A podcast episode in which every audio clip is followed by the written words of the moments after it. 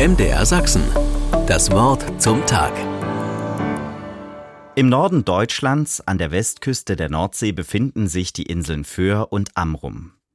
Und diese beiden Inseln verbindet eine Besonderheit, sogenannte sprechende Steine.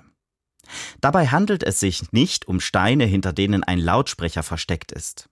Nein, tatsächlich sind es Steine, auf denen Lebensgeschichten geschrieben stehen. Die meisten davon stammen aus dem 17. und 18. Jahrhundert. Grund für diese ausführlichen Lebensgeschichten auf den Grabsteinen waren der Walfang und der damit auf den Inseln einziehende Reichtum. Teilweise wirken die Inschriften auf den Grabsteinen aus heutiger Sicht recht banal, und trotzdem finden sich immer wieder interessante Biografien und Lebensgeschichten darunter.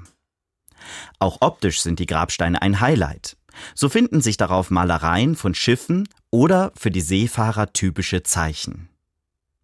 Was mir daran so gut gefällt, ist, dass die Verstorbenen hinter den Gräbern mehr sind als Geburtsdatum, Sterbedatum und Name. Ihr Leben hat eine Geschichte, die erzählt wird. Und so geraten die Menschen bis heute nicht in Vergessenheit. Welche Geschichte haben Sie zu erzählen? Ich bin mir sicher, wenn ich Sie fragen würde, könnten Sie mir viele Ereignisse berichten, die Ihr Leben geprägt haben.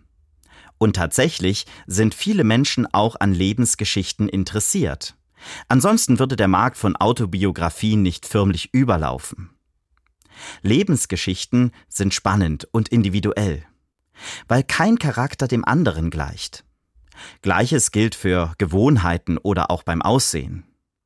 Zwei genau gleich aussehende oder sich verhaltende Menschen gibt es nicht. Die sprechenden Steine auf Föhr und Amrum tragen diesem Umstand Rechnung. Und auch Gott tut das. Er liebt die Unterschiede. Er hat sie gemacht. MDR Sachsen. Das Wort zum Tag.